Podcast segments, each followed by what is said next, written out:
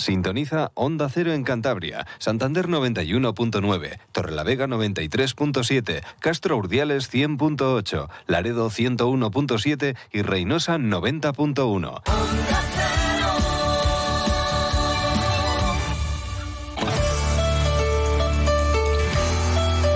Cantabria en la Onda. Deportes con Fran Diez. Onda Cero. Saludos, tiempo ya para la información deportiva. Tenemos por delante un fin de semana apasionante con esto que denominamos en el periodismo deportivo finales, ¿no? Entre comillas, porque queda un mundo todavía en las temporadas. Pero fíjense en lo que se ha convertido el Racing Mirandés del domingo a las 9 de la noche en los Campos por el Sardinero. Es que esta jornada en segunda división se enfrentan los seis últimos entre sí. ¿Y qué les voy a decir del Sinfín? Hoy mismo, este viernes a las 8, reciben la Albericia al Guadalajara, los dos últimos de la clasificación de la Liga Sobal, jugándose media permanencia, porque se han ido quedando descolgados, aunque están a un punto del Cisne, que ocupa el conjunto gallego el puesto de promoción. O lo que tenemos en Cabezón mañana a las 6, porque el Bolite Steel recibe al Boiro, que son los dos únicos equipos que no han ganado en lo que va de Superliga Masculina de Voleibol muchos partidos, eh, pues eso, que están ahí en el filo de la navaja con, conjuntos luchando con uñas y dientes por la permanencia, por alcanzar sus objetivos, ¿no? sobre todo de equipos modestos. Luego hay otros ya que miran a Europa, ¿no? como es el caso del Banco Torlavega, que juega ya el, domingo. O el Grupo Alega, que juega también en este fin de semana en Lleida, no descansa la Leporo, lleva un calendario infernal y que está pues, en los puestos mucho más cómodos de la clasificación. Anoche, Partido en Ibiza para el Racing y otra vez polémica arbitral. Tanto que el club ha emitido esta mañana un comunicado oficial mostrando su malestar por los arbitrajes sufridos y solicitando rigor y equidad de los árbitros, tanto en los que están en el terreno de juego como en las salas de videoarbitraje. Y es verdad que el Racing es el equipo más perjudicado, el de la categoría en cuanto a decisiones arbitrales. Recuerda en ese comunicado del Racing que es el que más falta recibe y que a su vez es el que más expulsiones ha sufrido, nueve, casi el doble que el segundo. Y no tiene sentido. La derrota en Ibiza 1-0, es verdad que el equipo jugó muy mal, especialmente en la primera parte, pero todo el partido está marcado por, dos polémicas decisiones arbitrales. La expulsión de Sekuga Sama en el arranque de la segunda parte y un penalti por mano de Neko Satrustegui ya en el 92. Hasta Guillermo Fernández Romo, siempre comedido con este aspecto, lo que va de temporada, a pesar de lo sufrido, ayer ya estallaba y decía que era algo pues indignante y vergonzoso. Lo escuchamos. Bueno, la valoración evidentemente mala. Eh, mala no solo para el Racing, sino para la competición, eh, porque creo que lo que había pasado aquí es indignante. No por las decisiones, sino por todo lo que ha ido pasando en el partido. ¿no? Aquí todos hacemos porque nuestros equipos sean competitivos, sean lo más competentes posibles, estaremos más acertados, menos acertados, pero, pero es vergonzoso que existan las decisiones que mi equipo ya tenía en contra. Y ya son muchas, no las quiero sumar, pero las de hoy han marcado totalmente el, devenir, ¿no? Eh, creo que, que todos tenemos que hacer autocrítica. Yo el primero cuando hablo del juego, cuando hablo del entrenamiento, cuando hablo de la alineación, cuando hablo de los cambios y los demás con su trabajo, ¿no? Lo que ocurre es que no nos damos cuenta que están condicionados los trabajos de unos con los de los otros, ¿no? A partir de ahí, el otro jugador decisivo del partido, aparte del señor colegiado, ha sido el portero ¿no? del Ibiza, que no le he visto a ningún portero en mi vida hacer cuatro paradas seguidas como las que ha hecho ahí. ¿no? Pues entre el portero del Ibiza y el árbitro, el Racing se quedó sin puntuar. Pudieron ser los tres puntos y llega a entrar eh, en esa cuádruple ocasión que tuvo el Racing un gol, tampoco hubiese sido demasiado justo. Mm, lo cierto es que la primera parte del Racing fue lamentable. Esto de tirar 45 minutos a la basura, especulando con el resultado y sin generar nada y prácticamente sin llegar eh, a la portería rival. También lo reconocía en parte Guillermo Fernández Romo, aunque vio un partido bastante mejor que lo que vimos desde fuera. la primera parte eh, creo que ha sido una primera parte de contención de los dos equipos. Los dos no lo hemos jugado contra nuestros últimos. A nosotros nos ha faltado el juego, nos ha faltado darle un poquito más de significado a cuando teníamos la pelota. Lo hemos querido arreglar en la segunda parte. Eh, el inicio era prometedor con la salida de Unai, Dani, ya las primeras acciones. Estábamos profundizando por lado derecho, por banda. Después ha llegado ya la expulsión de, de, Sepu y a partir de ahí, bueno, pues te toca generar eh, pues los procesos de otra manera, ¿no? Y creo que ahí mi equipo pues también se ha vuelto a imponer, ¿no? Hemos tenido las situaciones eh, más claras y solo la, la última decisión al final del partido ha condicionado el resultado. Llamativo que el Racing jugase mejor con un hombre menos en la segunda mitad que en todo el tiempo anterior. le volvían a insistir a Guillermo Fernández Romo en la rueda de prensa por, por el colegiado, por el árbitro, y se mojaba en esta ocasión Guillermo Fernández Romo, algo que no suele hacer o no venía haciendo ni la temporada pasada ni esta. Que el, problema es que nosotros podemos decir misa, pero al final, eh, en este caso, el árbitro Caparrós y el señor del VAR, ¿sabes? que ha tomado otras decisiones eh, muy desfavorables también para nosotros y confirmadas posteriormente que no han sido así, porque si es un tema interpretativo, pero si después tiene que ir un tema porque son decisiones erróneas, pues eso eh, culpabiliza mucho todo lo que todo lo que ocurre ahí, ¿no? Después, bueno, pues nosotros tenemos que seguir lo mismo, ¿no? al final lo mejor cuando te pasan estas cosas es que tienes otro partido eh, el domingo, eh, el equipo está entero, el equipo sigue fuera de los puestos de, descenso, que al final es nuestro objetivo eh, más importante. Seguimos estando en la posición que queremos acabar y lo que nos tiene que ayudar eso precisamente es a mejorar en todo lo demás, ¿no? que siempre tenemos mejora y creo que, que, que para al domingo frente al Mirandés pues lo tenemos que hacer ya les decía al principio, es que vaya jornada en segunda que tenemos. Los seis de abajo se enfrentan entre ellos. Ese Racing Mirandés el domingo a las nueve, pero es que a las cuatro el Ibiza se enfrenta al Málaga y a las cuatro y cuarto Ponferradina Lugo. Los seis últimos de la clasificación entre ellos. En cuanto a los errores arbitrales, es verdad que la mano que señalan a Eneco Satrustik en el minuto 92, pues tal y como tienen el criterio actual, donde no se mide nada de voluntariedad ni nada por el estilo, ni si está la mano demasiado pegada o no al cuerpo, pues bueno, se lo señalaron. Para mí no es en la vida, porque el jugador no estaba ni mirando y tiene el brazo pegado, pues está girando, no puede hacer de otra manera. Pero es que lo de la expulsión de ese Kugasama es que es, increíble que le señalen eh, expulsión. Pisa al jugador, sí, pero es que no, no puede, como decía Guillermo Fernández Romo la sala de no puede desaparecer en el aire y, no podía caer en otro sitio. Yo creo que aquí no se trata de que entendamos unos una cosa u otra. Es que un jugador, si está en el salto rodeado de tres, no puede desaparecer del, mundo, ¿no? Y tiene que, hay que valorar mucho la intención eh, por encima de todo, ¿no? Que corta, que no corta, cómo está, en qué momento está, qué estabilidad tiene de cuerpo, ese es mi punto de vista, ¿no? Eh, pero es que Hemos tenido muchas así, nos hemos asumido eh, las que han sido responsabilidad nuestra, las que hemos metido el pie fuera de, sitio, pero yo estoy viendo jornadas esta semana y, pasan muchas acciones que pasan totalmente desapercibidas y, son muchísimo más importantes de la que ha pasado hoy aquí, por ejemplo. Saludamos a nuestro mister, a José Ramón Moncaleán. ¿Qué tal, Monqui? Buenas tardes. Buenas tardes. Yo sé que, claro, lo del árbitro me vas a decir, sí, sí, polémica arbitral, pero es que es verdad que, el Racing ofreció muy poco, nada en la primera parte, especuló en esos primeros 45 minutos y los tiró, y los tiró a la basura. Eh, podemos decir el árbitro, pero al final es que el equipo está muy mal.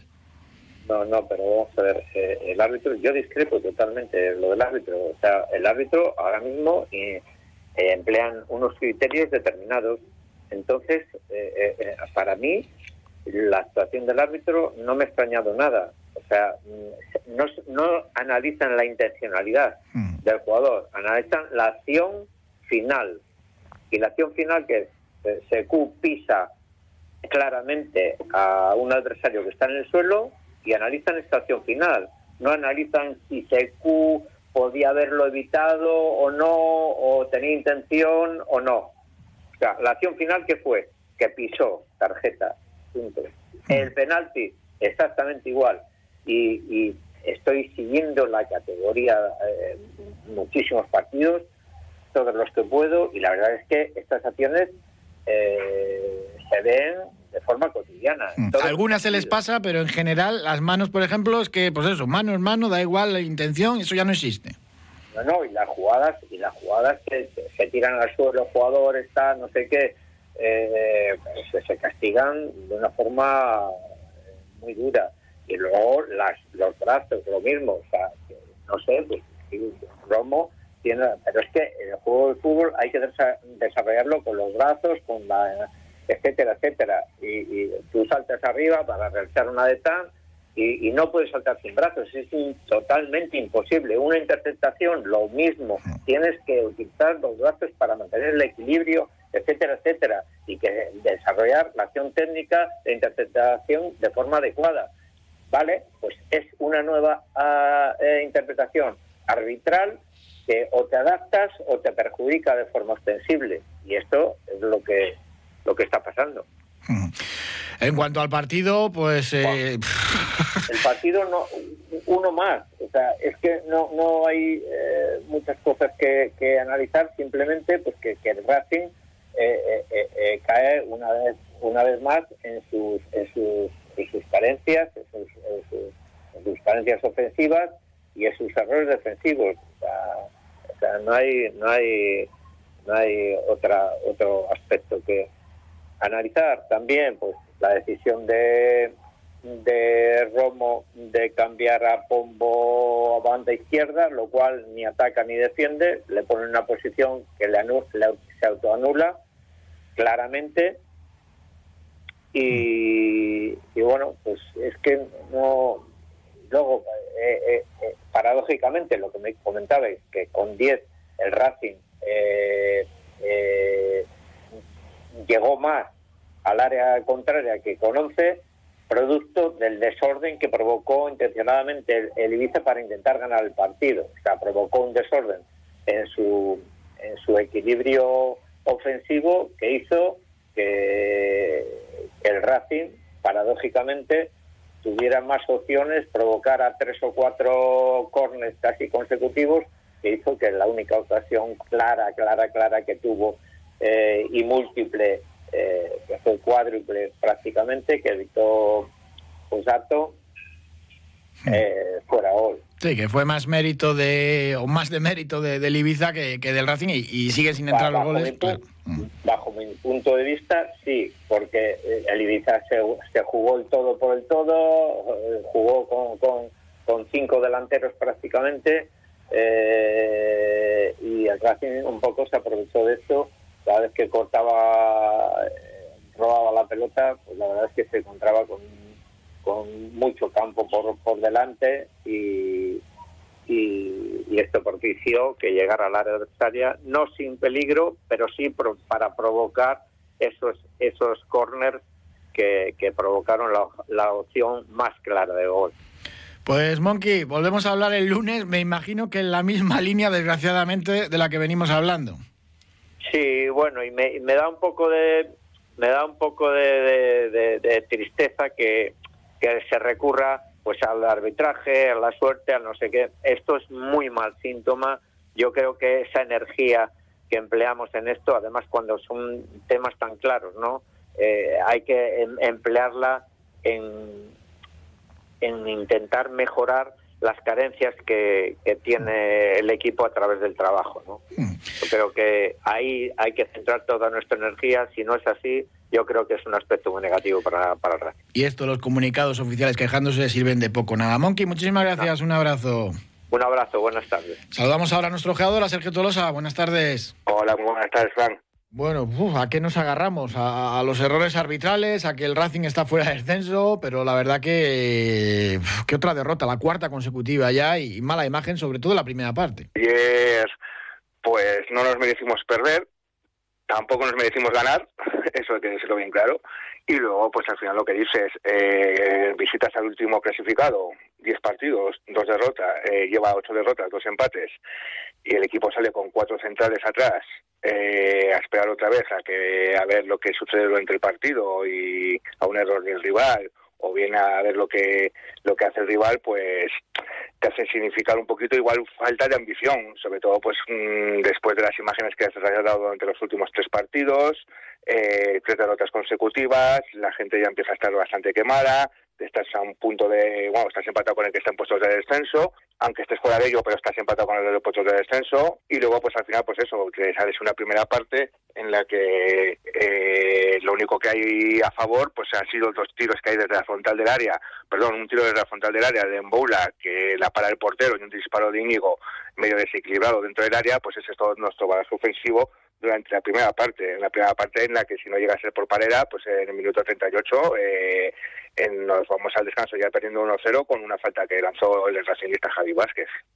Sorprendente que el equipo jugase mejor con un hombre menos. Luego, para rematarlo un poquito, pues es eso, que al final, yo por ejemplo, pues hablaba ayer con un amigo eh, que solo había visto lo que es la segunda parte y claro, me decía que, que el Racing con 10 le había gustado. Y claro, yo le comentaba que es que eh, lo que el Racing había producido, la ambición que había tenido, la forma de ir a presionar, eh, al rival eh, cuando ha estado con 10 jugadores, no lo habíamos visto en toda la primera parte y se echaba las manos en la cabeza, porque decía, ¿cómo puede ser que un equipo con 10 jugadores sin su delantero centro, que ya no le tienes para rematar, pues eh, consigas ya enlazar jugadas, eh, poner balones arriba, eh, presionar al equipo rival para las pérdidas.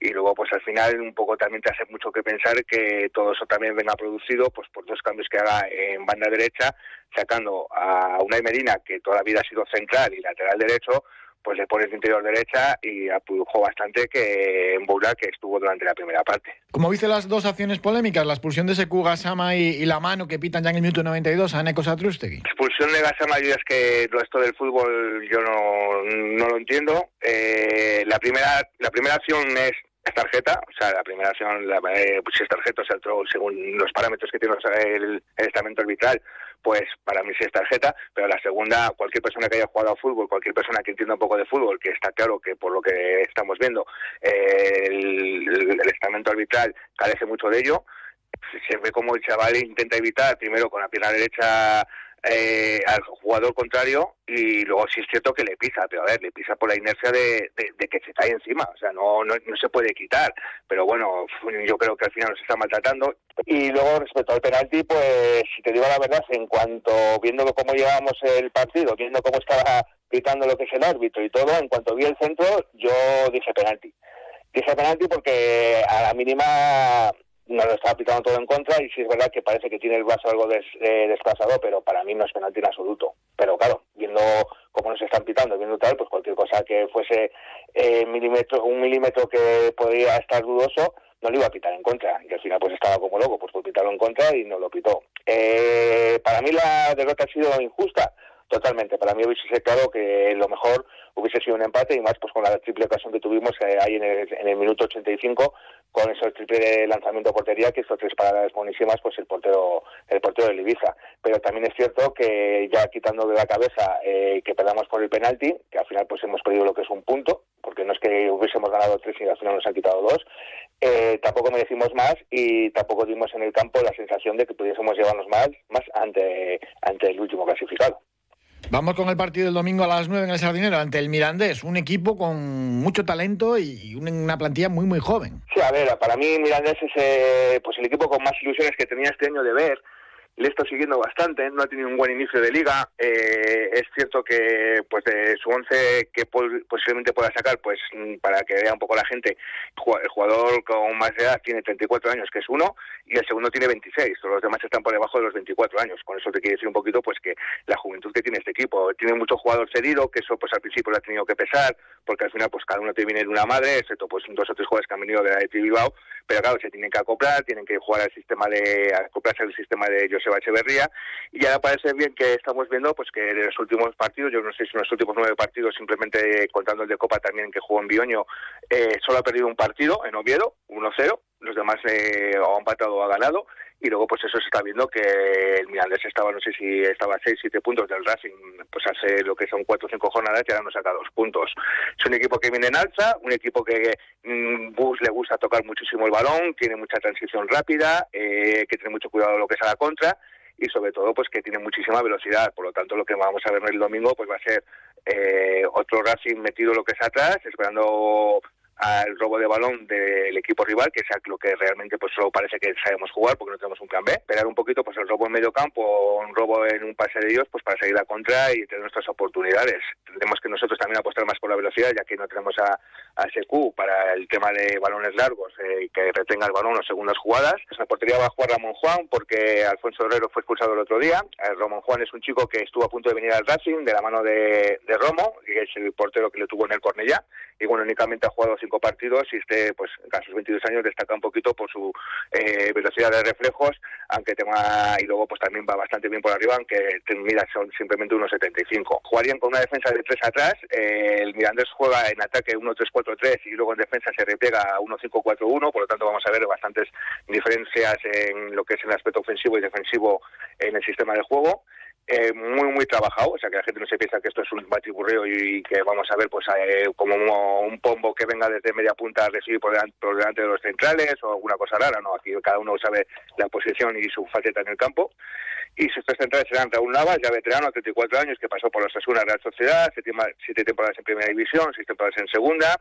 Le acompañará Alex Martín, 24 años, del Celta B, y luego también la compañera que está jugando últimamente, Barbu, que bueno, es un chico de 21 años, eh, procede también del Alcorcón, de la cantera, y con su debut este año también en la segunda división. Los laterales, que serían pues un poco interiores, casi extremas, sería José Salinas por banda izquierda, que bueno, este chico lo conocemos también del año pasado porque fue una de las sensaciones de primera RFE jugando en el Unionistas, donde marcó siete goles desde fuera del área, muy bonitos, la, la verdad, y bueno, pues está cedido por el Elche, y este año pues lleva un gol y una asistencia, y también su debut en la segunda división. En el centro del campo, los dos medios centros van a ser Oriol Rey, eh, que procede del Valladolid Promesas, eh, 24 años de existencia y luego pues para mí uno de los mejores medios centros de la categoría y que tendrá su tiempo de lo que es en primera división, eh, que es Peñas Prados, que estuvo el Racing también este año detrás de él, pero bueno, él al final entre las dos proposiciones de Racing y Miranda prefirió marchar para Miranda para seguir jugando con Joseba Echeverría, que la había tenido en el Bilbao Atleti. También 21 años y se dio por el Bilbao. Y luego eh, lo que sería la banda derecha, sería para Juan Luis Sánchez, es un chaval de 19 años, cedido por el Sevilla Atlético, donde estuvo el año pasado y también su debut en segunda división. Eh, y luego lo que sería para los tres partes de arriba, los tres de arriba, eh, serían los dos medias puntas, serían Oscar Pinchi, de 26 años, cedido por Las Palmas, cuarta temporada ya en segunda y que lleva cinco goles, en banda derecha jugará, que está en alza, Roberto López, que es un chico de 22 años, te digo por la Real Sociedad, cuatro goles, tres asistencias, viene en muy buen estado de forma y el otro día pues marcó un golazo desde fuera del área, digno de ver. Y lo que sería en la punta de ataque, estaría Raúl García, que es un chico que viene del Betis, que tuvo pues hace dos años una gran temporada, que metió 13 goles en el primera RF, el año pasado estuvo un poquito más flojo, pero bueno, este año ya en segunda división, en su debut en, en el fútbol profesional, pues lleva siete goles y tres asistencias. Luego para el banquillo, eh, pues eh, que pueden jugar también estarían lo que es Nico Serrano, que bueno es una de las sensaciones de la sub-19 junto con Pablo Torre, eh, ya le vimos aquí jugar el año pasado, cedido de la de Bilbao, y luego también tienen pues lo que andaba con, Paulo. Andaba con algún problema físico, creo, Nico Serrano. Sí, anda, no está jugando últimamente, está jugando a ratucos, o sea, eh, está jugando entre el alza que está Roberto Sánchez y bueno, Oscar Pinchi, pues que también está teniendo un gran año, pues está jugando lo que es a ratucos. Este año jugado 14 partidos y de titular, Nico Serrano, pero bueno, que al final a lo que es últimamente no le está, no está entrando en el 11. Y luego más de izquierda, en posible sustitución, también podría ser Marco Paulo, que es un chico cedido por el Atlético Madrid, de 21 años, que lleva dos goles y dos asistencias.